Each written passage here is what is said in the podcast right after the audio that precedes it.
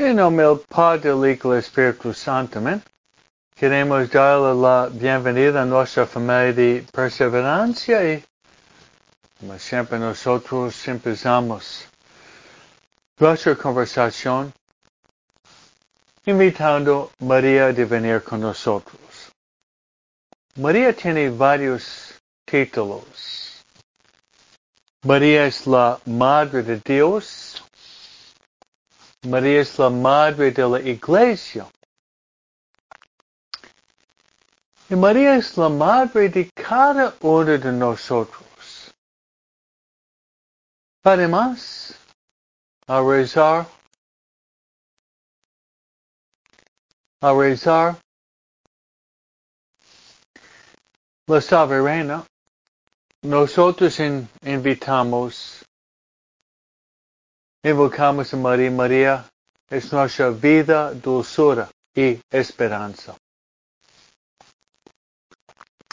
Por lo tanto, hermanos, nuestra familia de perseverancia,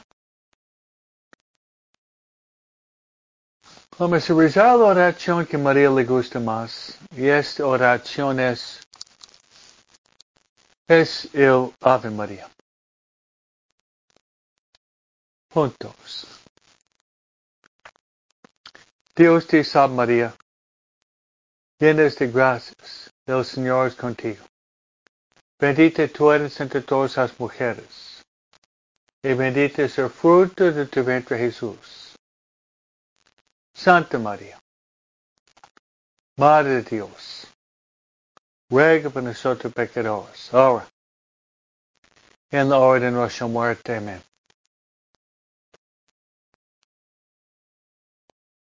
Luego, hermanos, queremos evitar de estar con nosotros nuestra guía espiritual. Qué privilegio nuestra guía espiritual es el Espíritu Santo. Espíritu Santo tiene varios títulos. Él es el Paráclito. Él es el don de los dones. Él es el dulce huésped de nuestra alma. El Espíritu Santo es nuestro consejero y nuestro consolador. El Espíritu Santo también es nuestro santificador.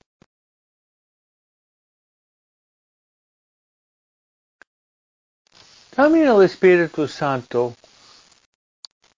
es el dulce huésped de nuestra alma. El Espíritu Santo es nuestro maestro interior. Si leen la carta de San Pablo a los Romanos, capítulo 8,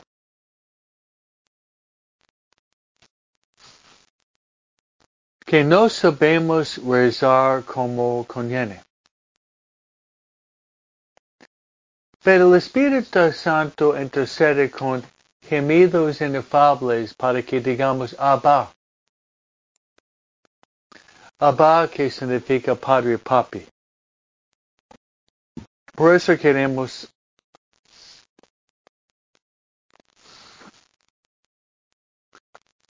invitar al Espíritu Santo de venir con nosotros. Rezando la oración clásica al Espíritu Santo. Pedirle al Espíritu Santo que nos dé mucha luz. Salud. El fuego interior del amor. Rezando así. Ven Espíritu Santo, llena los corazones fieles. Enciende ellos el fuego de tu amor. Envía tu espíritu y serán criados. Y renovarás la faz de la tierra. Oremos. Oh Dios que has iluminado los corazones fieles con la luz del Espíritu Santo, danos de gustar todo recto según el mismo Espíritu, y gozar siempre de sus consuelos, por Cristo nuestro Señor. Amén. Gloria al Padre, el Hijo, el Espíritu Santo, como era principio, ahora siempre, por los siglos de los siglos. Amén. Nuestra Señora de Guadalupe, ruega por nosotros. San José, ruega por nosotros. San Miguel, ruega por nosotros. San Gabriel, ruega por nosotros. San Rafael, ruega por nosotros. Perdón. San Juan Leonardi, ruega por nosotros.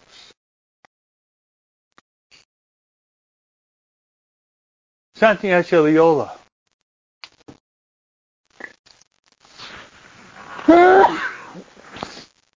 Santa Ignacio ruega por nosotros. Santa María Faustina Kowalska, ruega por nosotros. Todos los ángeles y los santos de Dios, ruega por nosotros.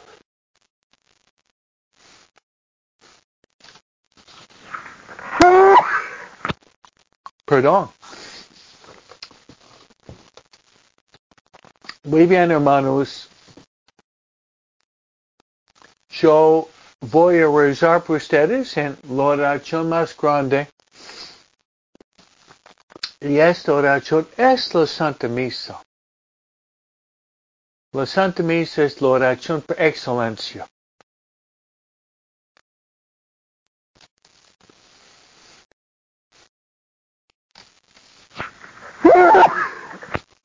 No existe una oración más profunda que la Santa Misa.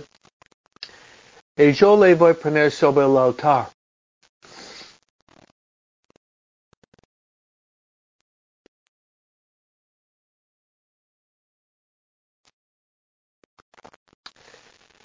Y voy a rezar por ustedes en manera especial en la misa. Poniéndole sobre el altar.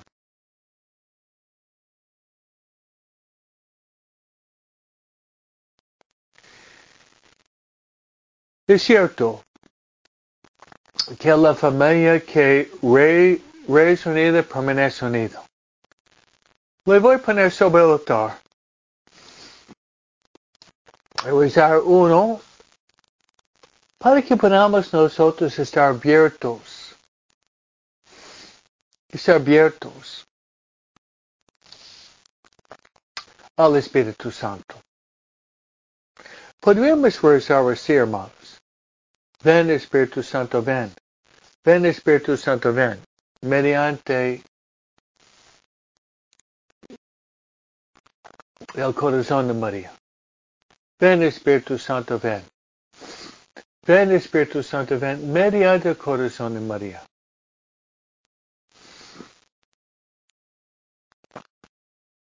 Mi segunda intención me gustaría rezar por nuestras familias y la conversión de nuestras familias.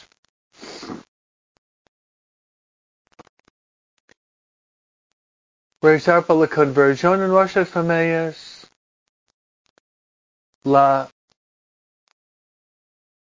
santificación de nuestras familias y la salvación de nuestras familias. Dice Jesús,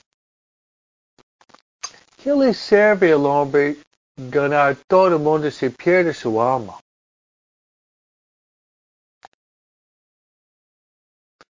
La salvación de nuestra alma es lo más importante. Luego me gustaría rezar también en manera especial por los moribundos.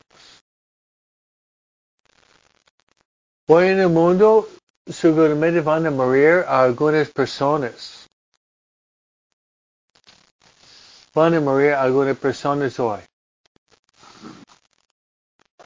Queremos rezar para que ellos puedan morir en la paz y en la gracia de Dios.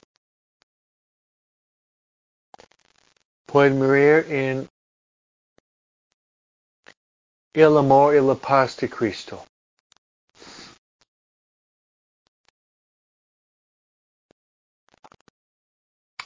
Esas son mis intenciones para ustedes hoy. Bien, hermanos. Un anuncio que me gustaría hacer es que esta semana, como siempre el día, el día lunes hoy, Estamos dando varias pláticas sobre el diario de Santa Faustina Kowalska. Aquí tengo el diario de Santa Faustina Kowalska. Y estamos leyendo poco a poco esta obra maestra.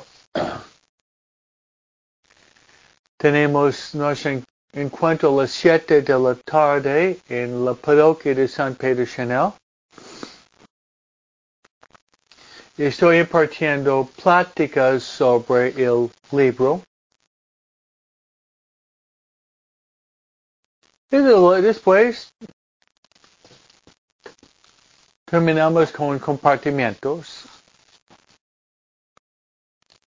Compartimentos. En grupos.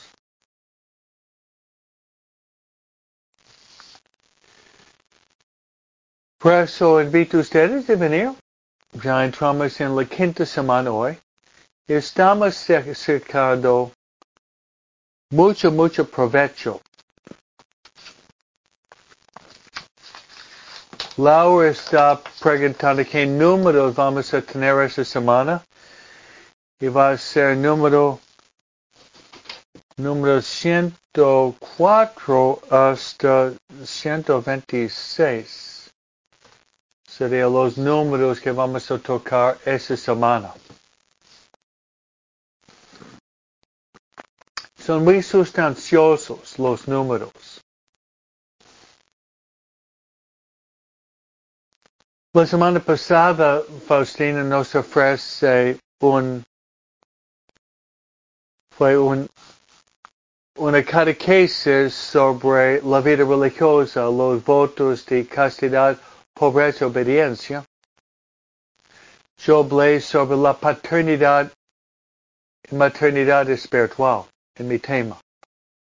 Ustedes podrían ir a YouTube o Facebook para escuchar mis pláticas.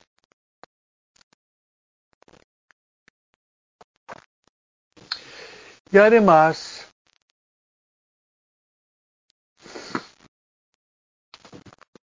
los que hablan inglés,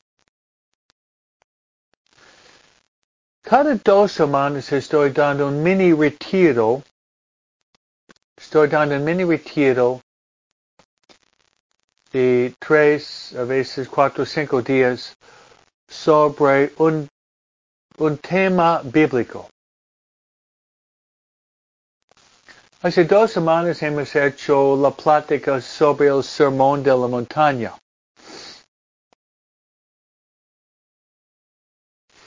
Esta semana va a ser el día 10, 11 y 12,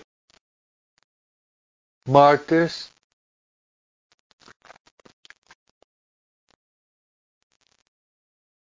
miércoles y jueves a las 7 de la tarde. Mi tema, mi tema va a ser sobre los misterios luminosos de la Biblia. Dado que estamos en el mes de octubre, el mes de octubre es el mes del Santo Rosario, pensaba darles un un tema sobre los cinco misterios luminosos que Juan Pablo II en el año 2002 introdujo en el esquema del rosario. Yo pensaba que siempre había un, esla, un eslabón perdido, donde hemos brincado del, de la cueva de Belén a la cruz. Pero la sustancia de la vida pública de Cristo no hemos tenido misterios sobre la vida pública de Cristo. En el Evangelio sería prácticamente 75% de la sustancia del Evangelio sería la vida pública de Cristo. Vamos a ofrecer en inglés uh, tres días sobre el tema de los misterios luminosos sobre el tema de los misterios luminosos. Ese lo que había puesto Carmen, el bautismo de Jesús en el río Jordán. Las bodas el primer milagro público de Jesús. La proclamación del reino y llamamiento a la conversión. Conviértanse porque el reino de Dios está cerca. La transfiguración de Jesús en el monte Tabor, la institución de la Eucaristía y del orden sacerdotal. Esos son los cinco, los cinco misterios, los cinco misterios luminosos o de luz que vamos a presentar el día martes, miércoles y jueves. Y el día 10, 11, 12 de octubre. Si ustedes quieren venir, están invitados. Bien, ya entramos en nuestro tema por hoy.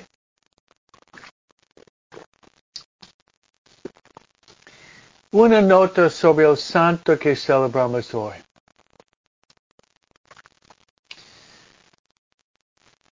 El 9 de octubre la Iglesia Católica celebra San Juan Leonardi. Una nota sobre San Juan Leonardi. Era un santo que nació en Italia 1500 41 y murió el 9 de octubre hoy, 1609. Canizado 1938. Que San Juan Leonardi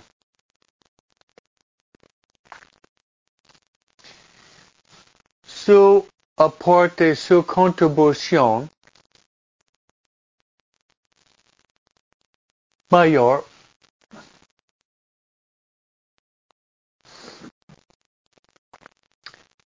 fue que él en la ciudad de Roma notaba que había una, ignorancia enorme, una ignorancia enorme de la doctrina, del catecismo. Entonces él se dedicaba a uh, promover la doctrina catequética sólida, formando catequistas, formando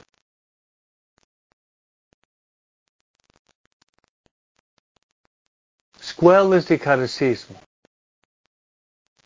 Por eso podríamos pedirle San Juan Leonardi un movimiento fuerte de la doctrina, un movimiento fuerte de catecismo.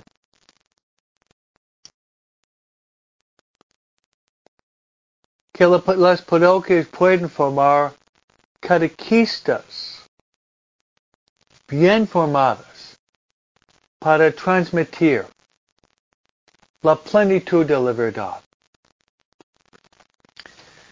No cabe, no cabe menor duda, hermanos, que de los grupos parroquiales, los catequistas son entre los más importantes en toda la parroquia.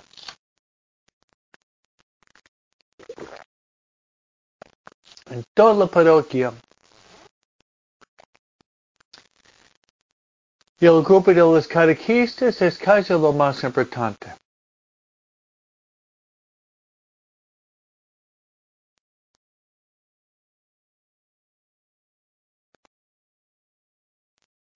Y Carmen había puesto un muy buen resumen. Él había fundado comunidad encargada en trabajar en la profundización de la fe y la devoción. Trabaja con esa comunidad en extender el culto de María, la devoción a las 40 horas, de la comunión frecuente y esta fundación de clérigos regulares de la Madre de Dios. Gracias Carmen, es muy buen resumen. Pedirle a ese santo de ayudarnos de extender la doctrina católica en forma sólida. Yo voy a decir lo que nosotros hacemos en nuestra, nuestra parroquia. Dedicamos mucho tiempo y energía en dar la doctrina. Pero nuestro estilo es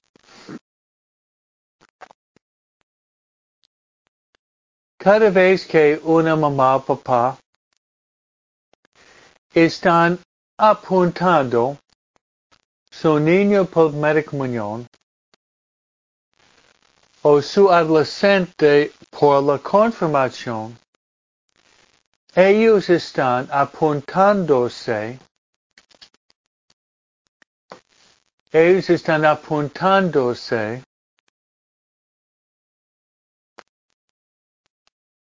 por su propia formación. Es decir, nosotros, nosotros hacemos la catequesis de la familia.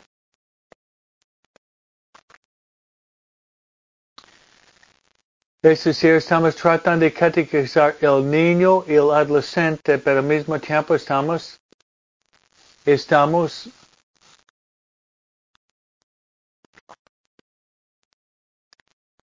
Es un esfuerzo de catequizar toda la familia, mamá, papá, niño y niña. Yo pienso muy eficaz.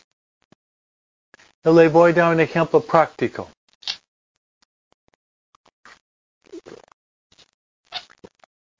La confirmación. Hemos decidido de dar la confirmación el día domingo. y a las ocho y media y once y media hay clases de la confirmación. Ocho y media, los muchachos del segundo año de la confirmación. Luego misa a las diez. Y luego, a las once y media, hay otra clase de confirmación por los jóvenes. Pero al mismo tiempo, a las ocho y media, once y media, cuando los jóvenes están divididos en varios grupos de la confirmación, yo estoy dando clases a los papás de los adolescentes. Al mismo tiempo que sus hijos están recibiendo sus clases.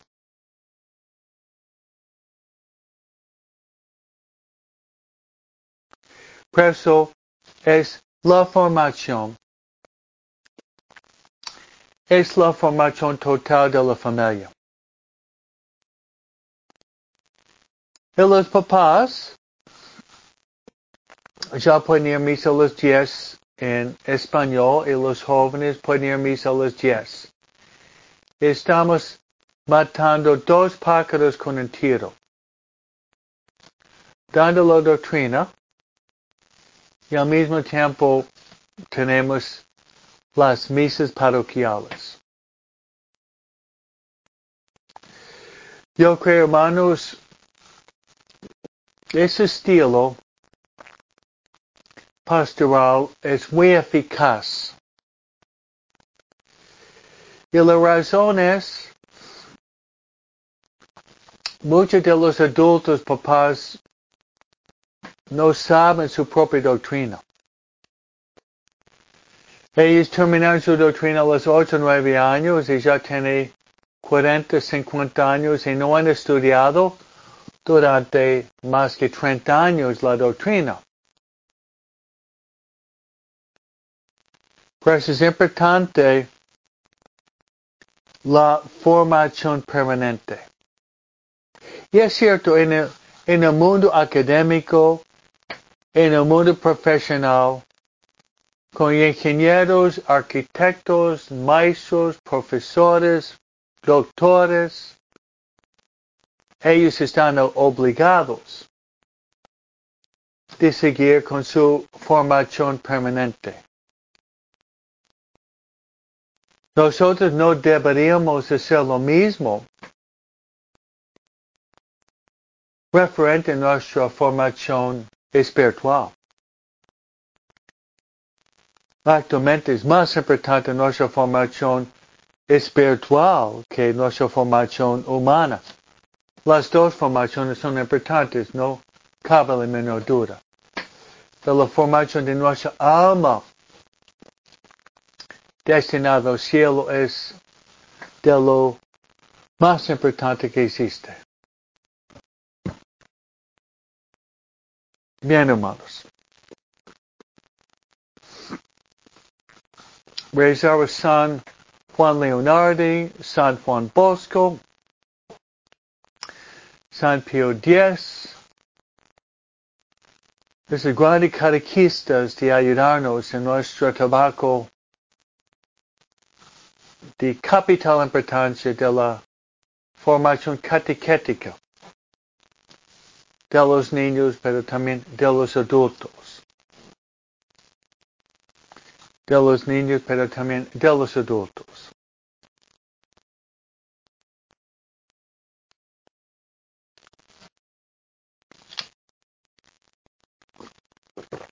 Hermanos, hoy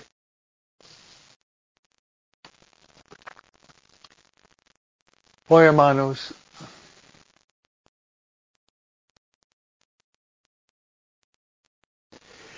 tenemos el libro del profeta Jonás, que es un libro muy simpático, con mensaje muy claro medio cómico. Y tenemos al mismo tiempo, en medio de San Lucas capítulo 10, una de las parábolas más famosas en todo el mundo. Hermanos, hoy tenemos la parábola la parábola, hermanos, del buen samaritano.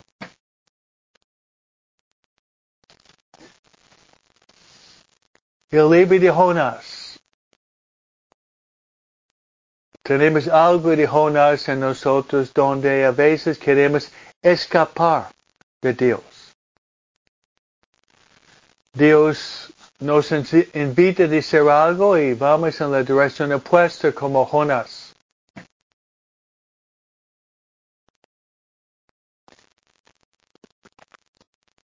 Tal vez no terminamos en el vientre de la ballena, pero terminamos mal. Terminamos mal. Y me gustaría entrar con ustedes en la parábola del buen samaritano.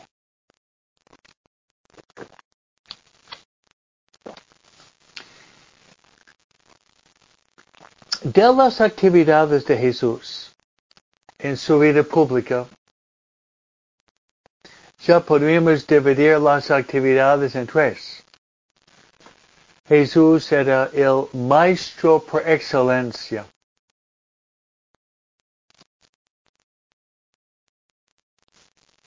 Jesús hacía milagros. Y Jesús también hacía exorcismos, expulsando demonio o demonios.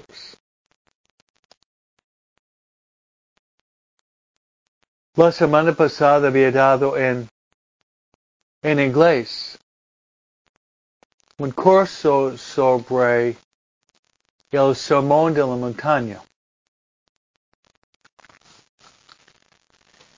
El curso sobre el sermón de la montaña.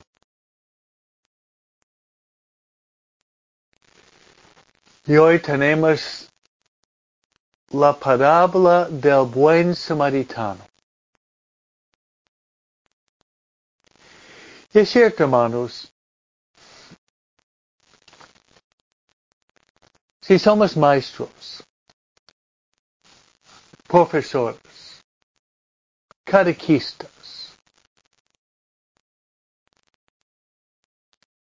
uno de los medios o vehículos más eficaces para transmitir la verdad es por medio de los cuentos. Todo el mundo le, les encanta cuentos. Todo el mundo les, les encanta cuentos. Es muy fácil enganchar el mensaje con el cuento. ¿No es cierto? Muy fácil enganchar el mensaje con el cuento. Cuando yo era niño era muy, muy famoso los cuentos.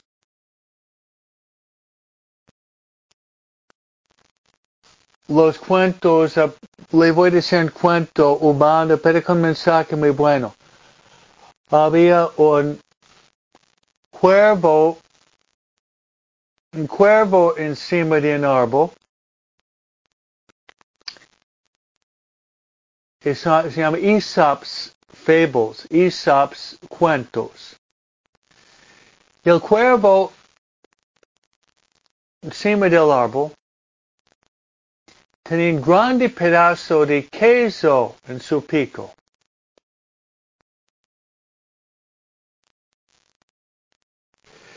Tenía un grande pedazo de queso en su, pico. Y abajo había un zorro. Zorros son muy intrigosos. El zorro quería el pedazo de queso. Yo tenía en mente una manera que podía agarrar el queso del cuervo. Y el zorro decía al cuervo que tú tienes la voz más hermosa en el bosque. La melodía de tu canción es fabulosa. Es armoniosa. Es impresionante. inspira a todo el mundo. Por favor, se puede cantar nada más que una melodía para nosotros en el bosque. El cuervo, escuchándolo, dejándose llevar por la vanidad, abre la boca y dice, ¡Ah! Realmente cantaba muy mal. Y abriendo su boca se le cayó el queso. El zorro agarró el queso y se, se llevó el queso, comiéndolo. Bueno, el cuento es muy obvio, es el peligro de la vanidad. Es un cuento de los Aesops. Aesop tenía cuentos muy, muy numerosos y famosos que todavía ustedes pueden. Y mensajes morales podríamos decir. Porque se dejó llevar el cuervo con su propia vanidad. El zorro aprovechó de la vanidad para agarrar y llevar el queso.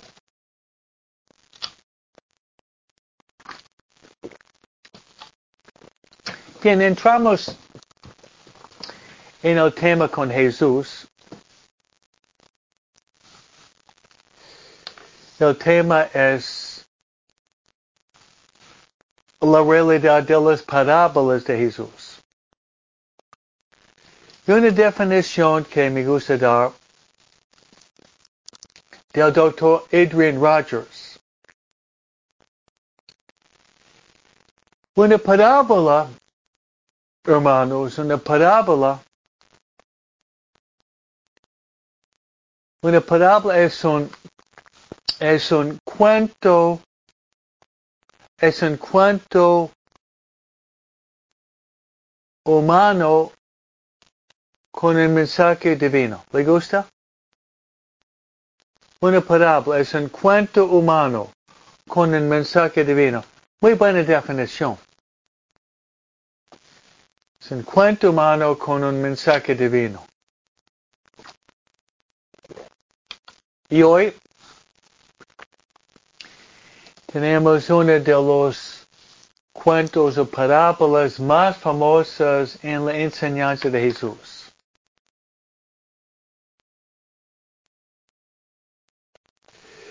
Y se llama la parábola. Es la parábola del buen samaritano.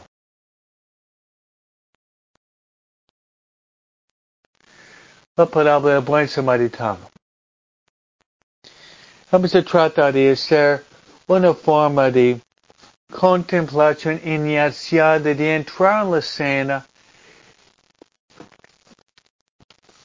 y imaginar que estamos presentes.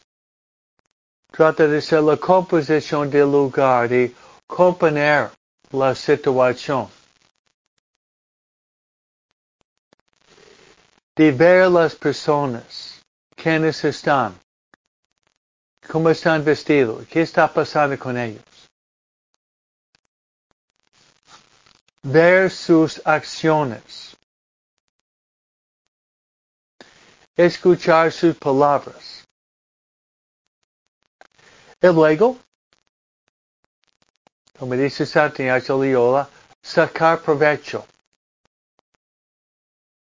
sacar provecho. De identificarnos con la palabra y sacar provecho. Que la parábola, hermanos, es así.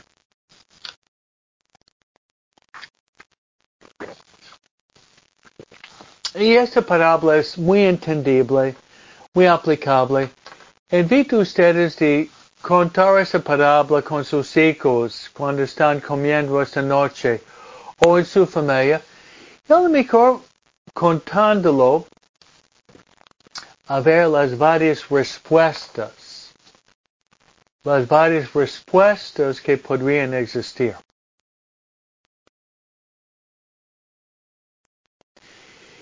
Entonces es así. Un maestro de la ley quería poner a Jesús a prueba. Si ven ese maestro de la ley, una cierta mala voluntad, quería probar Jesús, poner Jesús a la prueba. Entonces el maestro de ley hace Jesús la pregunta, ¿cuál es, cuál es el mandamiento más grande de la ley? Y Jesús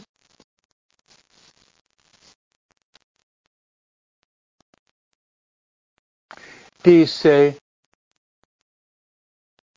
¿cuál es la manera que tú lees la ley de Dios? Y el hombre responde así.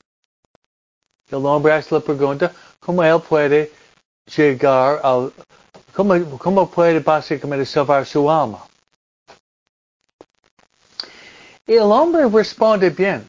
Él dice que el mandamiento más grande de la ley es de amar a Dios con toda su mente, todo su corazón, toda su alma, todos sus esfuerzos. El segundo es de amar a nuestros hermanos.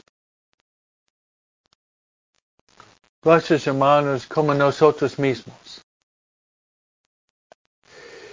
Jesús, escuchándolo, dice, respondiste bien. Hazlo y tendrás la vida. Hazlo y tendrás la vida. Pero el hombre, queriendo justificarse, le hace a Jesús otra, otra pregunta. Le pregunta, ¿quién es mi hermano? Jesús toma la oportunidad relacionada con esta pregunta de dar uno de los cuentos más famosos en el mundo. Y es la parábola, la parábola del buen samaritano. Parábola, cuento humano con mensaje divino. Y esa sería la parábola del buen samaritano. Una vez, una había hombre viajado, viajando hacia Jericó y se le llegó algunos bandidos golpeándolo, despojándolo, dejando el pobre hombre medio muerto por la calle hacia Jericó. Luego llegó un sacerdote, viendo el hombre tirado, medio muerto por la calle, se lo pasó de largo, esquivándolo.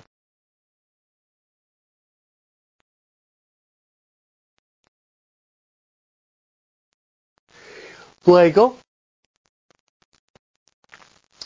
viene otro hombre. Es un levita. Levita para los judíos es la clase sacerdotal de los judíos. El levita, viendo el hombre tirado medio muerto por la calle, igual que el sacerdote, se le, se le pasó de largo.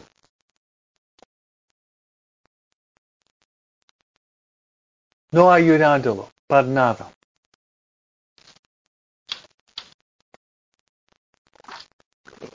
Luego, llega otro hombre que es un samaritano. Y los judíos no tenían una buena relación con los samaritanos para nada. Eran enemigos. Tanto que la semana pasada tuvimos un pasaje bíblico en lo cual Jesús con sus discípulos, encaminándose hacia Jerusalén, tuvieron que pasar un pueblo de samaritanos y ellos no aceptaron ni Jesús ni sus apóstoles. Y debido a eso, Juan y Santiago, enojados, dijeron a Jesús, Señor, ¿quieres que, mandamos, que mandemos fuego sobre ellos? Jesús les regañó, pero mostrando que los samaritanos y los judíos no tenían una buena relación. Sigamos con la parábola del buen samaritano. Ya lo pasó de largo sacerdote levita, ahorita llega otro, otro hombre. ¿Y quién es? Justo un samaritano. Y el samaritano viendo al hombre medio muerto, se lo acercó, viéndolo medio muerto, le tuvo compasión. Lo levantó y lo puso sobre su propio animal, cargándolo.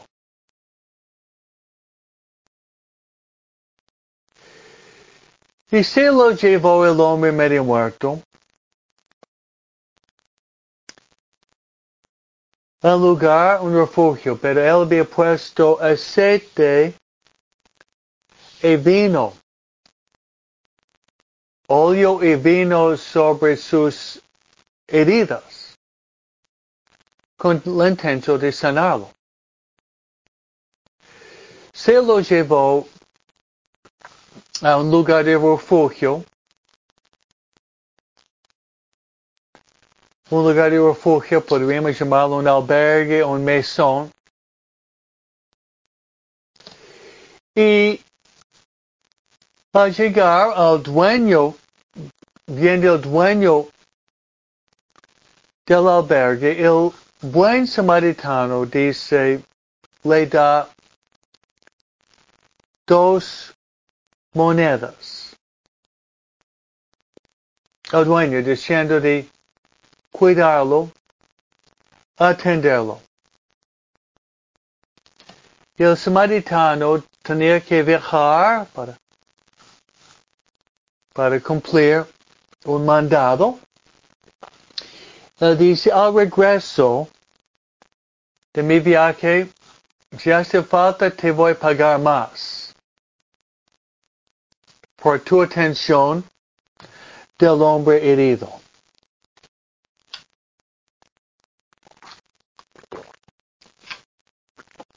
es la parábola del buen samaritano. Y Jesús se fija al, al maestro la ley y le hace la pregunta, le hace la pregunta,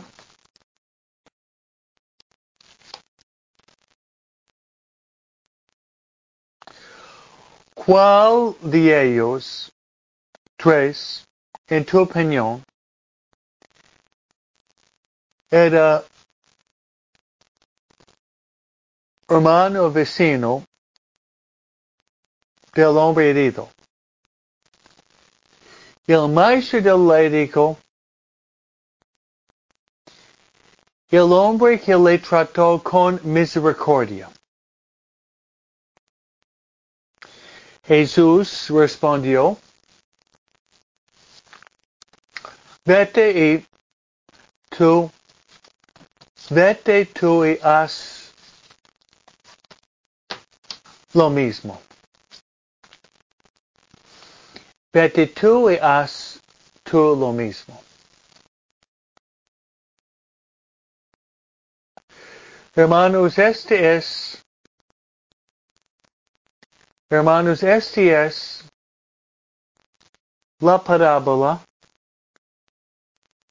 la parábola famosa del buen samaritano. Son invito ustedes de contar esa parábola a la mesa esa noche con sus hijos, o con sus nietos, o con su esposo. Ojalá que pudiera contarlo de memoria, si no, podría leerlo en su Biblia, en el Evangelio de San Lucas capítulo 10, versículo 25 a 37. Lucas 10. Si fuera posible contarlo de memoria, lo que hace para Escobito.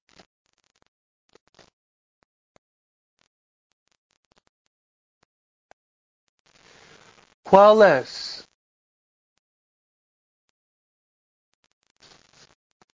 Hermanos, ¿cuál es? El mensaje fundamental de esa parábola no es complicado. No es complicado para nada. El mensaje es lo siguiente.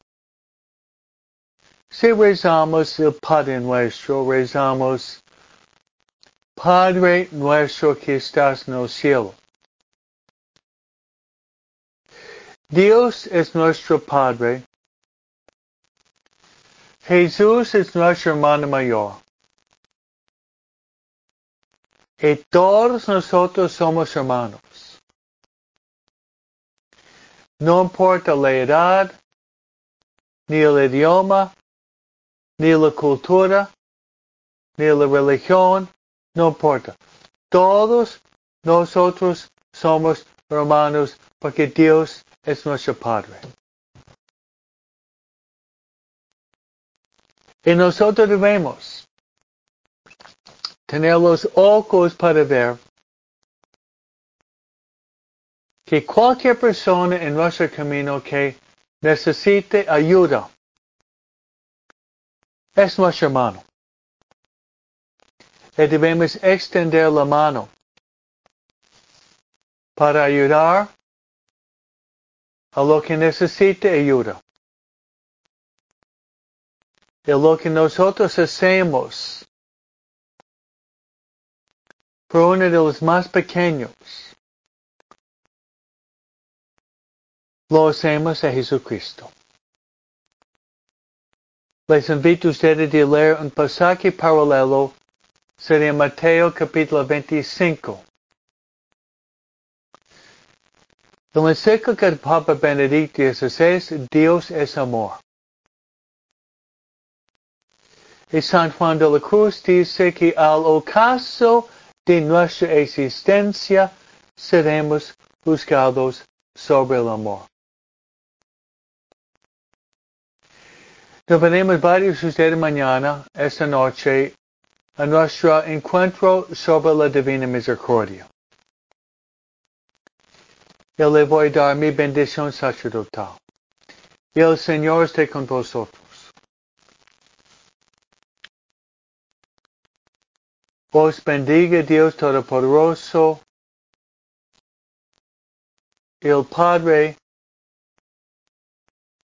el Hijo, el Espíritu Santo. Amén.